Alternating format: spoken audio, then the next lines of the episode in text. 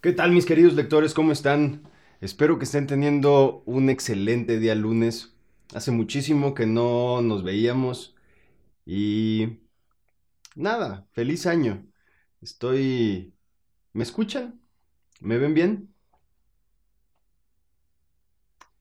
Ya se te extrañaba y la verdad es que ya extrañaba estar por acá, estar con... Pues con este pequeño trabajo secundario que se estableció durante la pandemia. Yo también te extrañé, Carlitos, te mando un abrazo. Saludos hasta Guadalajara. Muchísimas gracias, Sara Caudillo. Te mando un saludo. Saludos, Tocayo. Muchas gracias, muchas gracias. Y pues estamos de vuelta, estamos en una configuración algo extraña porque las, las, los departamentos aquí en Ciudad de México son extremadamente pequeños y tuve que hacer aquí este movimiento para ganar espacio, que es apuntar hacia un espejo para no tener la cámara pegada a la nariz. Entonces, por eso es que alcanzan a ver el celular. Pues bueno, estamos de regreso. Estoy, estoy ahorita trabajando arduamente por conseguir unos espacios en Ciudad de México. Tengo algunos meses intentando conseguir... Mejor les digo cuando lo tenga bien seguro, pero un espacio emblemático aquí en Ciudad de México. Este... Cuando pensamos en cultura y arte, pensamos en, en este recinto que estoy intentando pues realizar un evento. Espero que como para noviembre de este año se concrete. Bueno, no, que no se concrete, que se concrete en los próximos días y para noviembre tener la presentación. Este es una serie de protocolos y de requisitos que me han pedido, pero creo que lo estoy librando con creces.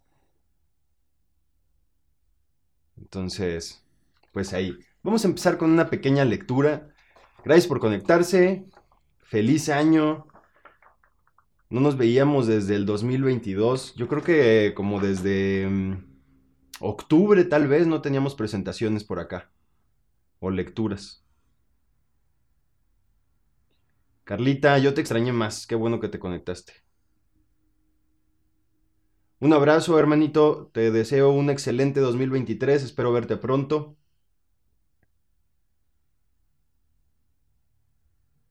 Saludos hasta Ecuador. Gracias por conectarte. ¿Quién, quién me mandó los saludos? De Ecuador, de Ecuador. I am Nicole. Te mando un abrazo hasta Ecuador. Gracias por conectarte. Este, he estado postergando un montón de presentaciones. Teníamos Latinoamérica, no me termino de acomodar, ojalá y recuperemos esos espacios. Por ahí estaba en planes Perú, Ecuador, Colombia. Y pues bueno, incluso los espacios en donde pensaba presentarme cerraron debido a la pandemia.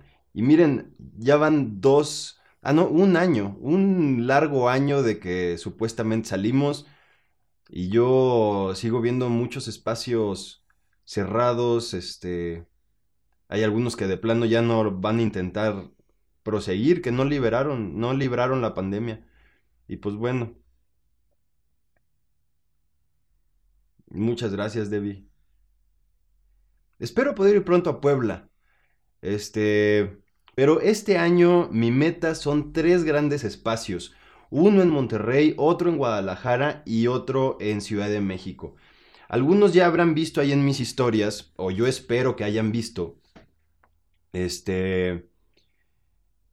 Aquí enfrente de mi departamento hay una parada de camiones. Y entonces en la parada está, estaba este espectacular, este mm, anuncio promocional de turismo de Guadalajara que em, ponía ahí el teatro de Gollado. Y pues bueno, le tomé una foto y les pregunté, ¿en dónde es? ¿En dónde? ¿Qué teatro es este, no? ya me dijeron, es el Teatro de Gollado. Y por ahí salió eh, la persona que me ayudó a conseguir el contacto, a ver los requisitos, y en eso estoy. No sé si realmente lo pueda lograr o siquiera pueda aspirar al teatro de Gollado porque pues son un rato de personas, son 500 o 600, que no sé si en algún momento tuve esa cantidad de público, ahora no estoy seguro. Ojalá y que si algún día les aviso que voy a estar en el Teatro de Gollado, me puedan ir a escuchar y me puedan apoyar con este proyecto. Tu video de Edúcate es inspirador, siempre se los comparto a mis alumnos. Muchísimas gracias, Mau Alta. Te agradezco muchísimo, ojalá y he tenido ah, momentos complicados en mi escritura, he intentado con, de verdad, con muchísimo ahínco generar un cambio, intentar promover o hablar de educación, de cultura, de literatura. He intentado distinguirme por eso. No muchos conocen ese texto, no muchos conocen esa parte de mi trabajo y probablemente sea lo menos popular. Yo sé que cada vez que hablo de política, cada vez que hablo de, educación, cada vez que hablo de gobierno, de etcétera, hay muchas personas que a las que ya no les llega ese contenido debido a las dinámicas de las redes sociales. De hecho, ni siquiera quiero decir el nombre porque lo que suele pasar es que disminuyen el alcance que puedo tener en las publicaciones. Es un tema complicado, pero gracias por, por, pues por estar ahí, por leer mi trabajo, por compartirlo. Néstor, te agradezco muchísimo. Ojalá y que se logre el degollado. Yo creo que en estas semanas estaré platicándoles. Yo espero, de verdad. Este ha sido una de mis grandes metas desde que comencé a escribir y comencé a hacer presentaciones. Al momento acabo de sumar 123 presentaciones alrededor de toda la República y parece poco, pero en realidad representan casi 10 años de mi vida, 10 años de trabajo, 10 años de estar pegado a las redes sociales y la mitad de mi vida escribiendo. Ya tengo más de la mitad de mi vida escribiendo. Comencé cuando tenía 15 años, entonces se aprecia muchísimo, ojalá y los pueda ver por ahí. Entonces uno de mis sueños siempre fue presentarme en teatros como el de Gollado, algunos otros de en Monterrey, algunos otros en Ciudad de México, que no quiero decir el nombre porque es donde estoy tratando de presentarme.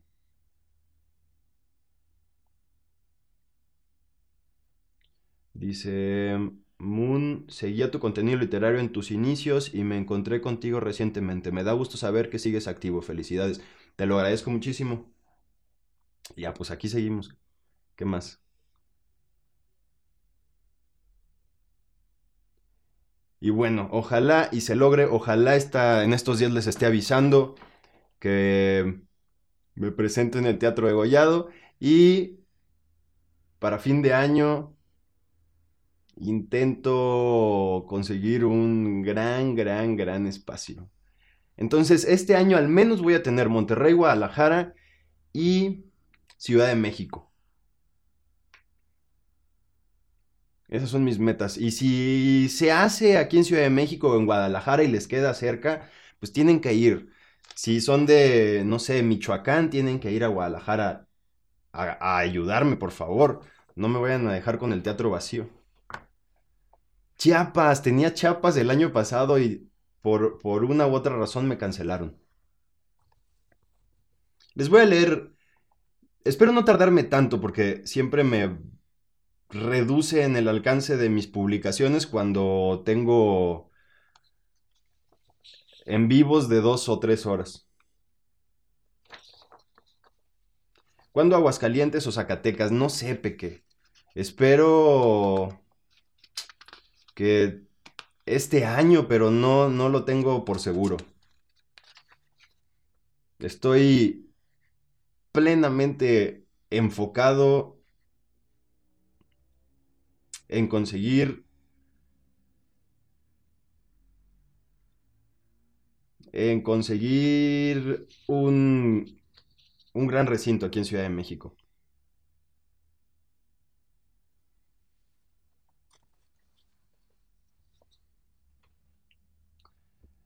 ¿Vas a tener pronto otra presentación en Ciudad? No lo creo.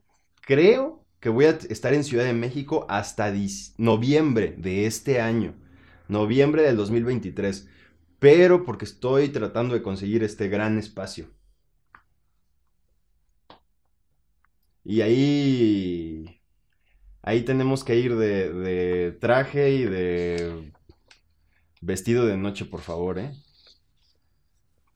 Bueno, mira, ya aquí ya lo pusieron. Entonces, me tienen que ayudar, por favor, a lograr esto. Esto ha sido mi sueño.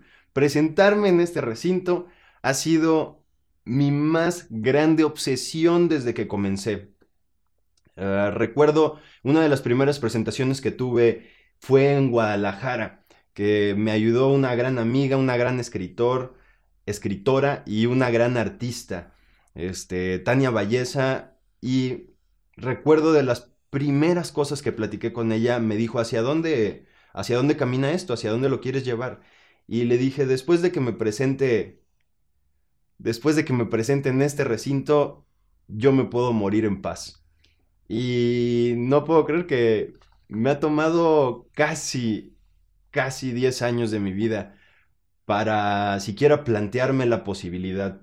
Y este noviembre, diciembre del año pasado, me contactaron un par de personas, un par de promotores culturales y todo se puso sobre la mesa. Me dijeron que tal vez sería posible para este año, así que pues lo estoy, lo estoy intentando. Así que si ven la publicación, por favor, vayan, acompáñenme. Tengo que tener un, pues, al menos arriba del 70% del aforo porque si no, pues me, van a cancelar.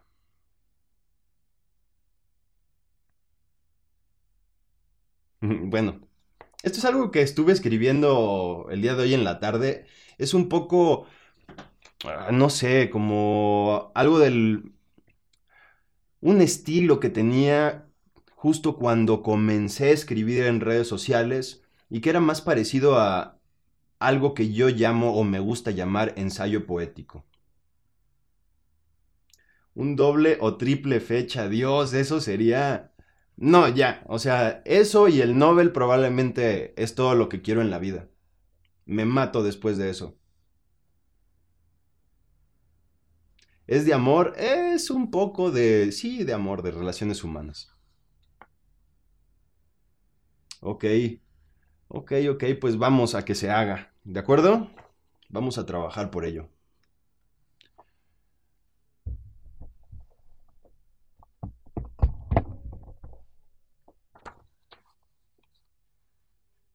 ¿Puedo hacerte una entrevista? Sí, sí puedes. Mándame un mensaje de, Instagram y nos ponemos de acuerdo.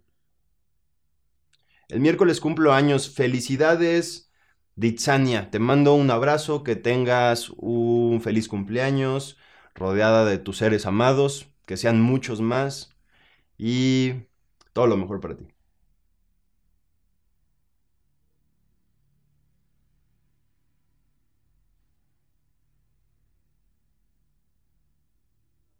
Ya léenos, ahí les va pues.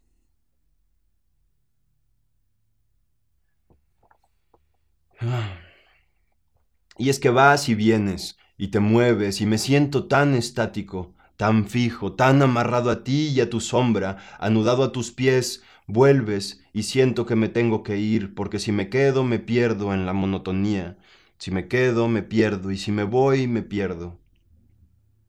Qué insoportable sopor el caos cotidiano. Todo lo que se comete a diario se vuelve monótono. El desorden, el azar y el amor. Hacer monótono el amor es un verdadero crimen. si me lo preguntas. Todo se mueve y yo estoy aquí sentado, escribiendo y extrañando. Qué dura es la disolución en tu vida, qué inútil me siento a la eterna espera de verte llegar y prepararte la cena y tenderte la cama para amarte un rato y verte partir otra vez y otra vez y otra vez. Qué ganas de correr de aquí, que me extrañes y que me pierdas y que seas tú quien me espera. Qué ganas de tener otro proyecto que tu amor. Qué ganas de sentir el corazón roto, de emprender una nueva aventura, de correr, de perder, de sentir miedo, de comenzar de nuevo. Te amo tanto que me duele, te amo tanto que a veces quisiera no haberte conocido. ¿Cómo sentir amor sin volverse pertenencia? Tuyo, tan malditamente tuyo, tuyo de pensamiento, palabra, obra y hasta omisión, tan tuyo que me ha sido imposible engañarte, tan tuyo que creo haberme perdido para siempre, tan tuyo que lo siento como una traición a mí, un engaño, una infidelidad. ¿Cómo amar sin olvidarme de todo lo demás? Y es que ahora se divide mi mundo entre tú y todo lo demás. Y todo lo demás es lo que necesito para sobrevivir. Es respirar y comer, estudiar y hablar, es amigos y familia. Soy yo, maldita sea, soy yo. En todo lo demás ¿Cómo me saco de todo lo demás? ¿Cómo me salvo para perderme en ti y en tu maldito amor?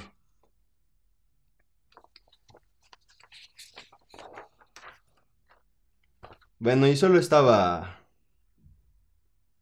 jugando un rato con las palabras. Creo que esto es una forma de escritura que probablemente no tiene nombre, es en parte un ensayo y es en parte poesía.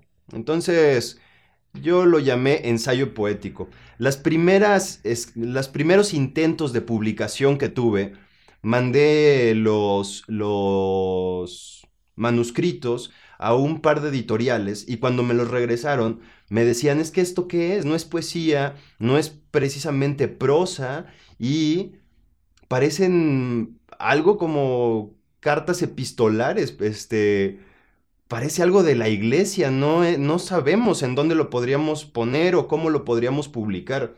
Y decidí llamarlo eh, ensayo poético. Y además decidí publicarlo por mi cuenta, por supuesto.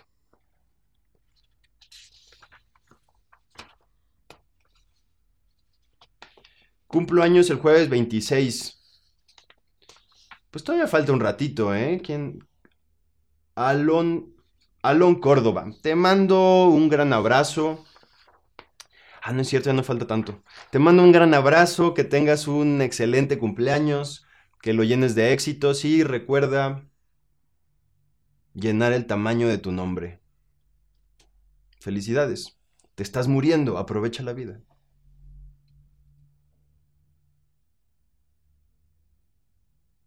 ¿Debes basarte en algún estilo? Sí, a veces, pero cuando pones tu propia editorial ya no tienes que basarte en nada.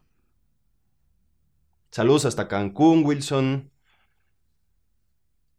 Vida a través del espejo. Es correcto. Así se debería llamar ahora los live. ¿Para cuándo Ciudad de México? Les estaba comentando, creo que no voy a tener presentaciones hasta noviembre de este año. Entonces, va a pasar un rato antes de que nos veamos de nuevo. Pero va a ser una gran presentación. Se va a lograr. Lo voy a dejar todo ahí. Va a ser una gran presentación. En este espacio no se han presentado escritores desde hace casi 70 años.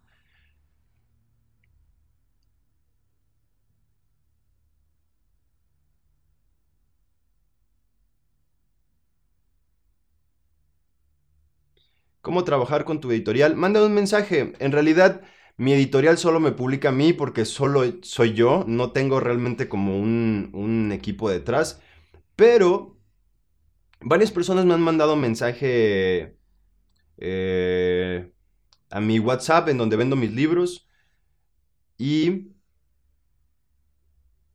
les he ayudado en lo que puedo. Conozco algunas imprentas, algunos diseñadores, artistas que te pueden hacer la portada y nunca tengo problema en pasarles los contactos o, ayudarles en lo, que, en lo que pueda. Uno de mis más grandes motivos para estar aquí es la promoción de la cultura, de la literatura y lo hago sin ningún tipo de segunda intención. O eso espero. Muchas gracias, Joyce.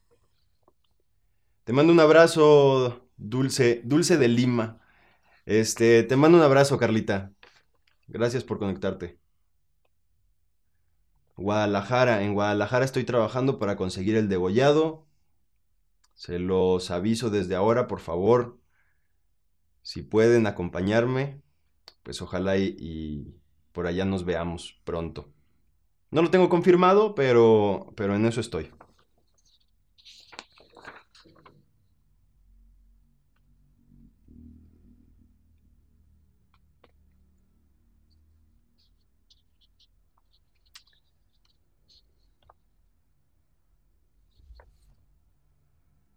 Bueno, y esto es un texto que subí hace algunas semanas a redes sociales, a Facebook en específico. Este. Y. Me pareció. Me parece prudente leerlo ahora. ¿También trabajas con novelas en tu editorial o solo ensayos poéticos? No, trabajo con. Pues con todo. a ver, es que mi editorial solo me o sea, la hice solo para publicarme. No es precisamente que tenga más libros de terceros publicados. Sin embargo, lo que les comentaba es si necesitan ayuda, manden un mensaje a mi a mi WhatsApp de, de ventas que debe de estar por aquí en Instagram y les puedo ayudar. En realidad no es muy difícil, gente. Solo necesitan tener el manuscrito, darle una edición, llevarlo a una imprenta y meterle a las redes sociales para distribuirlo. Afortunadamente las viejas casas editoriales, y siempre me voy a, me voy a morder la lengua porque porque en algún momento también me gustaría publicar algo con una gran editorial, me explico, con una editorial que me ayude a promocionar mi trabajo en Latinoamérica o en, o en Europa, por supuesto. Pero a lo, que, a lo que iba es, afortunadamente las viejas casas editoriales, las grandes casas editoriales, han ido perdiendo eh, su poder debido a que los medios para publicarse a sí mismo cada vez son, están más al alcance de las personas. Esto claro que trae una ventaja porque diversifica los medios de comunicación y permite que las nuevas visiones, las nuevas formas de literatura y las nuevas aproximaciones al arte y la cultura estén en el poder de las personas. Es la democratización de los medios. Sin embargo, Ah, claro que a todos nos gustaría que nuestros libros se vendieran en pues en las librerías en Argentina, en Colombia, en Perú, en Latinoamérica, en Estados Unidos, Canadá, en Europa, a todos nos gustaría. Esas herramientas aún no se encuentran eh, tan libres para ser usadas. Sin embargo, sí tenemos las redes sociales para que ustedes se promocionen sus libros. Entonces, cuando ustedes me preguntan si pueden trabajar con mi editorial, en realidad no sé si me están preguntando si yo puedo distribuir sus libros, porque la respuesta es no. Solo puedo ayudarles a imprimirlos, a que tengan ejemplares y el resto, la distribución, pues correrá por cuenta de ustedes y de sus redes sociales y de cómo puedan encontrar maneras de distribuir su, chamba.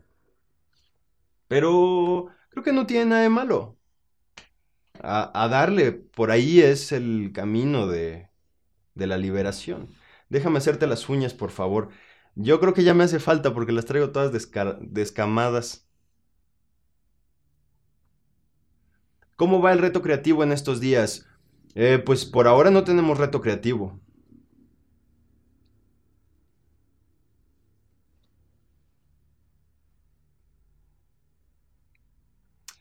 Natsuki, bueno, mm, ya quedaste, ¿eh? ¿Cuál es la mejor manera de marketing? Pues ahorita eh, estás en redes sociales o no existes.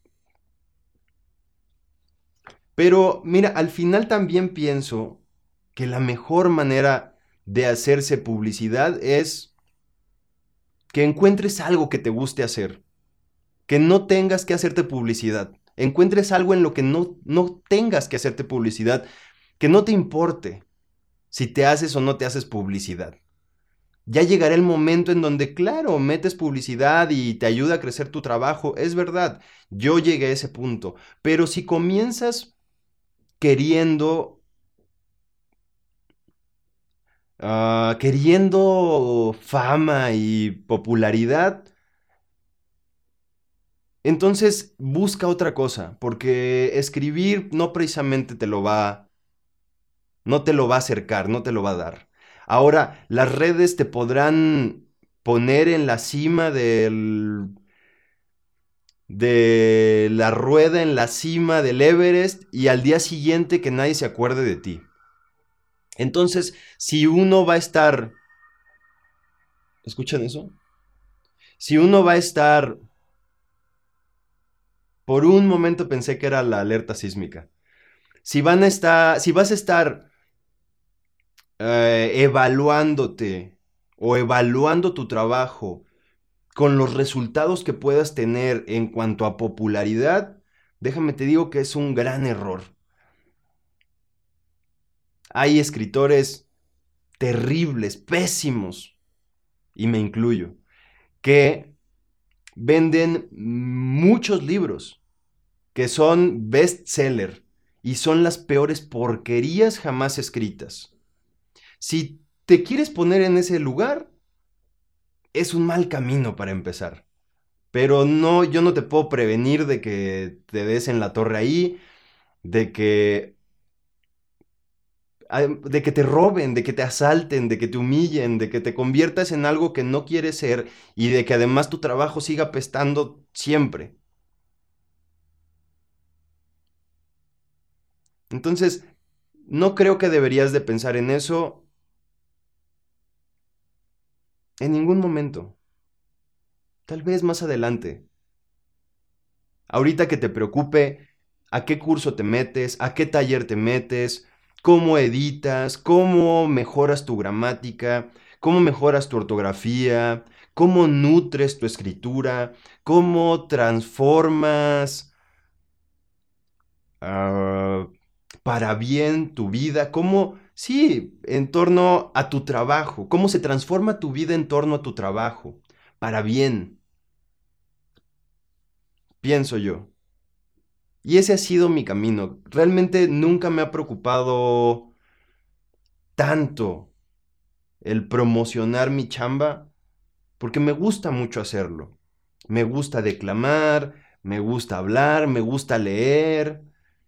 Eh, incluso este, esta fiesta de Navidad, de Año Nuevo, perdón, vino mi familia y estábamos platicando sobre cuáles eran nuestros propósitos de Año Nuevo. Y ya sabes, lo clásico, ¿no? Todo el mundo estaba diciendo, este año quiero eh, comprarme tal cosa, el coche, espero tener este puesto de trabajo, espero que me asciendan, espero ganar más para comenzar un ahorro para mi casa. Y cuando me tocó el momento de qué es lo que yo realmente quería, creo que no lo había pensado del todo, pero dije, trabajar menos. Quiero trabajar menos. Me gustaría ya retirarme. Solo dedicarme a escribir de vez en cuando, a hacer presentaciones de vez en cuando, pero el ritmo de las redes sociales es lo contrario, es cada vez hacer más. Te pide contenido todo el tiempo. Yo veo mi Instagram y si paso 15 días sin publicar algo, sin publicar un video, los seguidores empiezan a desaparecer. pero estas dinámicas es... Son las redes sociales siendo las redes sociales, queriéndote obligar a que te comportes de una manera, a que hables de ciertos temas.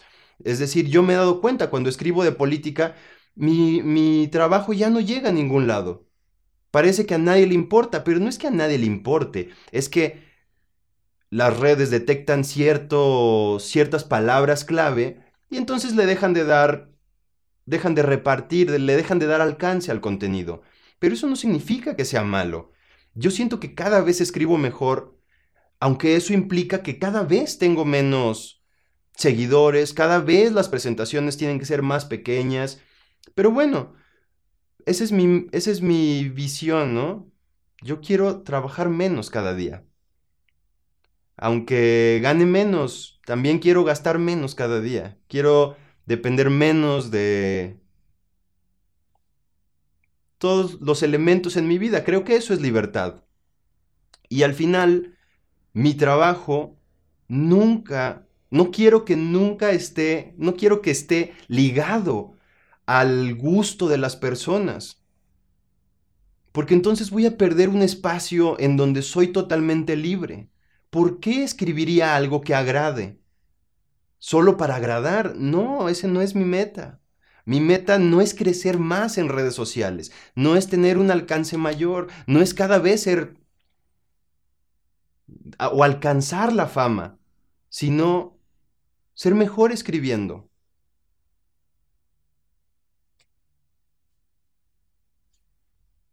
Dice, ¿sabes mucho de redacción, de gramática? No, soy pésimo tienes un corrector de estilo. Cuando voy a publicar, le pago a alguien que me ayude, pero por lo general son mis amigos. Este, tengo varios amigos en filosofía y letras, en lenguas, en traducción. Entonces, ellos de repente le pueden echar una ojeada a mi trabajo.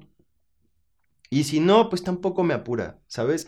Creo que es importante la gramática, es importante la ortografía, pero tampoco es lo más importante. Dentro de la escritura no creo que sea lo más importante. Y muchos puristas me querrán ahorcar por eso, pero no creo que sea lo más importante. Hay grandes historias que a veces están mal escritas y no pasa nada, es complicado.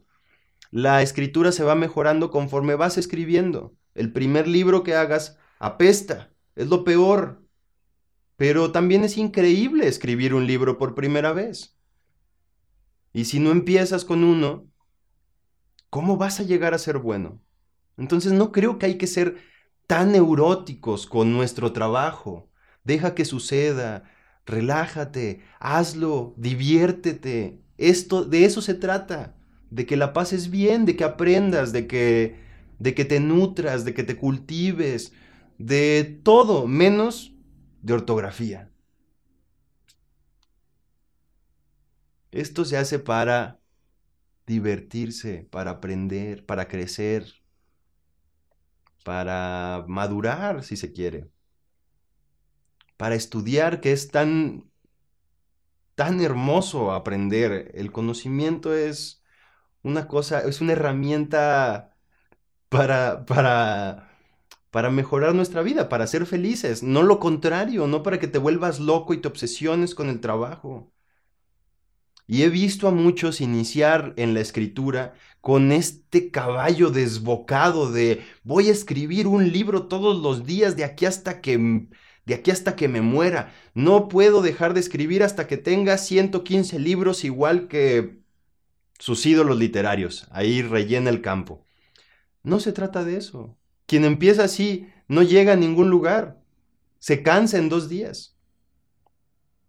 No se trata de cansarse, es lo contrario. Es un espacio para ser libres, para ser felices, para mejorar tu calidad de vida,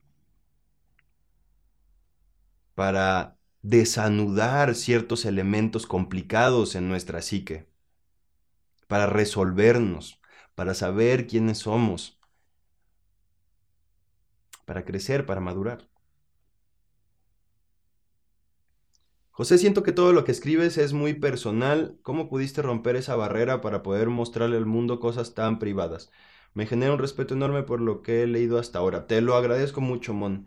Este... Pero pues, ¿qué es que no sé qué otra cosa podría mostrar. Además, a mí también me asombra, cuando leo cosas sobre mi vida, me asombra. Son historias. Son reales. Las historias son reales. ¿De qué otra cosa podría hablar? A veces escribo de ciencia ficción. Y ahorita estoy a punto de publicar un libro de mm, cuentos. Y e incluí varios cuentos de ciencia ficción, pero pienso, son de mi vida. Es ciencia ficción, pero ahí está mi vida. Se refleja en muchos aspectos. Entonces no creo que haya algo como una escritura impersonal.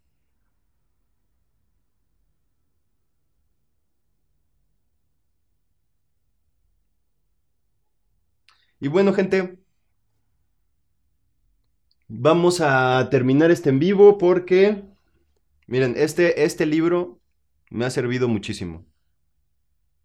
Beatriz Escalante es una... Eh, pues es periodista, pero ha dedicado gran parte de su vida y de su tiempo a dar clases en distintas instituciones en universidades principalmente, y escribió este libro que se llama Ortografía para escritores y periodistas. Es muy sencillo, muy didáctico y creo que por ahí los que preguntaban les puede servir. Además viene lleno de ejercicios. A mí me sirvió muchísimo. Ok, lo voy a escribir, Natsuki. ¿Nos vas a leer algo? Pues ya les leí. Y como ya no quiero tardarme más de media hora porque me penalizan horriblemente. Entonces vamos a dar por terminada eh, por terminado el live de hoy. Lea algo antes, por favor. ¿Qué le dices a un alma rota? Felicidades. Qué lindo que tengas el alma rota, el corazón roto. Son cosas que no te van a pasar toda la vida. Se siente tan, es una sensación tan intensa tener el corazón roto. Si, si no lo tienes, no puedes ser artista, no puedes expresar nada, no puedes tener esa intensidad que caracteriza a la juventud, a la, a la vida. Solo las personas que algo les importa demasiado pueden tener el corazón roto. De eso se trata, de que encuentres algo que te importe, porque no hay nada que importe allá afuera. Nada importa. Te vas a morir y no vas a hacer ningún cambio. Nadie se va a acordar de ti en tres generaciones. Nada importa tanto. Pero a ti te importa algo. Y es maravilloso. El mundo adquiere volumen Qué bueno que tienes el corazón roto. Habla de que estás vivo. Así se siente. Es como cuando un bebé nace y que llora porque todo le incomoda. El frío, su desnudez, los líquidos, todo es un grito porque es horrible llegar a este mundo. Cuando llegas, pero después aprendes que esas sensaciones tan intensas también las puedes, también puedes sentir con tanta intensidad la belleza, el amor, la calidez, el tacto. Imagínate lo que es descubrir un cuerpo, lo que es descubrir unos genitales, lo que es descubrir la sexualidad. Es súper intenso lo que es enamorarse. Es bellísimo, es maravilloso. Los celos son maravillosos, son increíbles. Se siente, es una sensación cáustica, es muy intensa, es una droga potente. hay que aprender a experimentarlos con sabiduría, con aprender a experimentarlos hasta ahí. La gente por lo general se, se, se derrota y prefiere no sentir nada. Prefieren bloquear toda esa parte antes que volver a sentir miedo, volver a sentir engaño, traición, mentiras. Entonces prefieren bloquearse ante sensaciones tan intensas como el amor. Tienes el corazón roto bien. Acéptalo con madurez y no es la última vez que lo vas a sentir, si tienes suerte.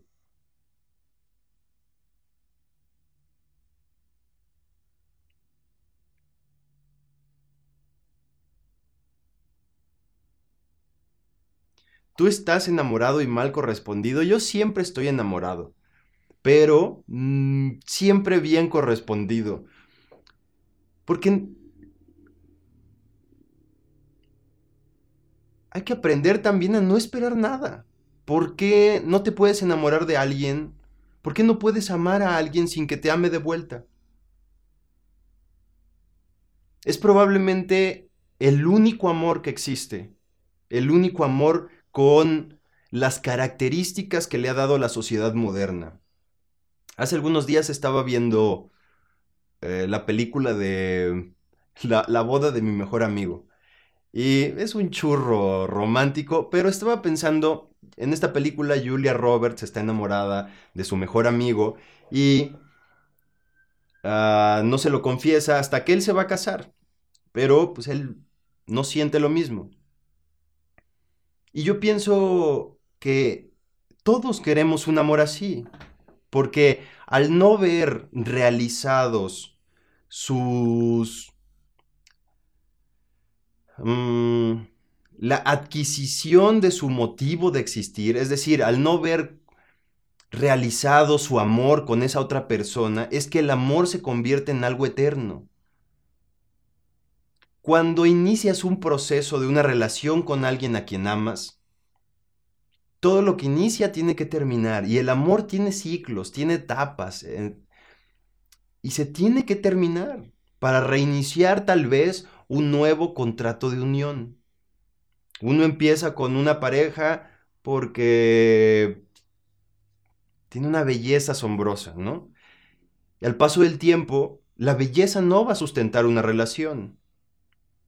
El amor tiene que renovar su contrato y sostenerse con nuevos pilares, ya sea acompañarse en la vejez, eh, algunos metas en común, ah, visiones en común, formar una familia. Entonces los pilares ya no son el enamoramiento, ya no son la belleza, ya no son la verdad, ya no son el sexo, se vuelven la familia, la casa, la economía y después con el tiempo la vejez, eh, la compañía, la amistad, se vuelven cosas distintas. Entonces, solo el amor que no ve su...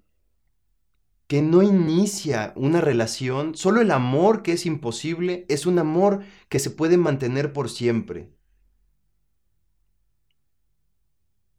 que va a vivir en el plano de lo ideal. Y entonces yo pensaba de, de, la película, ¿por qué se quejará tanto si era al final lo que quería, un amor imposible? Por eso nos maravillan tanto estas películas.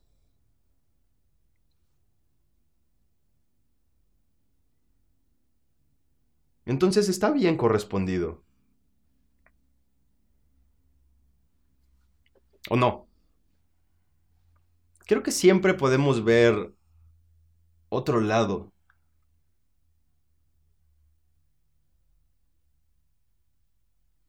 Mi padre dice que a lo largo de los años se ha enamorado de cada nueva versión de mi madre, que son ciclos y cada nuevo inicio vuelven a elegirse. Qué lindo. Pero, igual de lindo que personas que deciden que no pueden continuar juntas. También se vale y se necesita muchísimo valor para ambas situaciones, para elegir de nuevo tu pareja y para decidir que no es ya lo que quieres, que cambiaste de parecer. Y más cuando esas elecciones están relacionadas con tu madurez. Hay personas que eligen desde etapas muy tempranas en su vida, en perspectivas muy distintas en el tiempo. Y cuando cuando maduran, se dan cuenta que no fue precisamente lo correcto. Y es bueno darse cuenta de eso. Aquí lo único terrible es estar cuando no quieres estar. Estar cuando no está sucediendo nada. Sentirse... No sentir, eso es el verdadero problema. Si me lo preguntan a mí. Me da mucho cringe pensar que ahora todos los poetas de internet nos volvimos consejeros emocionales y al parecer ahora todos somos psicólogos y todos sabemos quién es la mejor pareja y cómo deberíamos de escoger y llevar nuestras vidas. No se dejen engañar. Digo, yo soy psicólogo, yo sí les puedo decir. Es mentira, nadie, ni los psicólogos, ni los psicólogos pueden. Podemos. ¿Por qué tardaste tanto en publicar el final del reptiliano de Polanco? Porque cada vez que subía un fragmento de la historia, hay ciertas marcas, hay ciertos nombres que publicaba y en cada ocasión me bajaban la publicación hasta que, o sea, llegué al límite en donde me ponían que la, mi página iba a ser dada de baja si yo insistía en publicar ciertos nombres y ciertas marcas. Así que preferí aguantarme un rato y modificar un poco el texto. En el libro que voy a publicar, ahí vendrán... Ahí vendrá todo sin la edición que le di para redes sociales.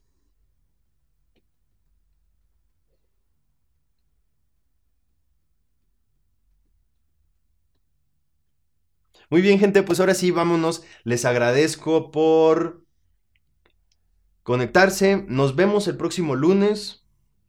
Y nada. Adiós.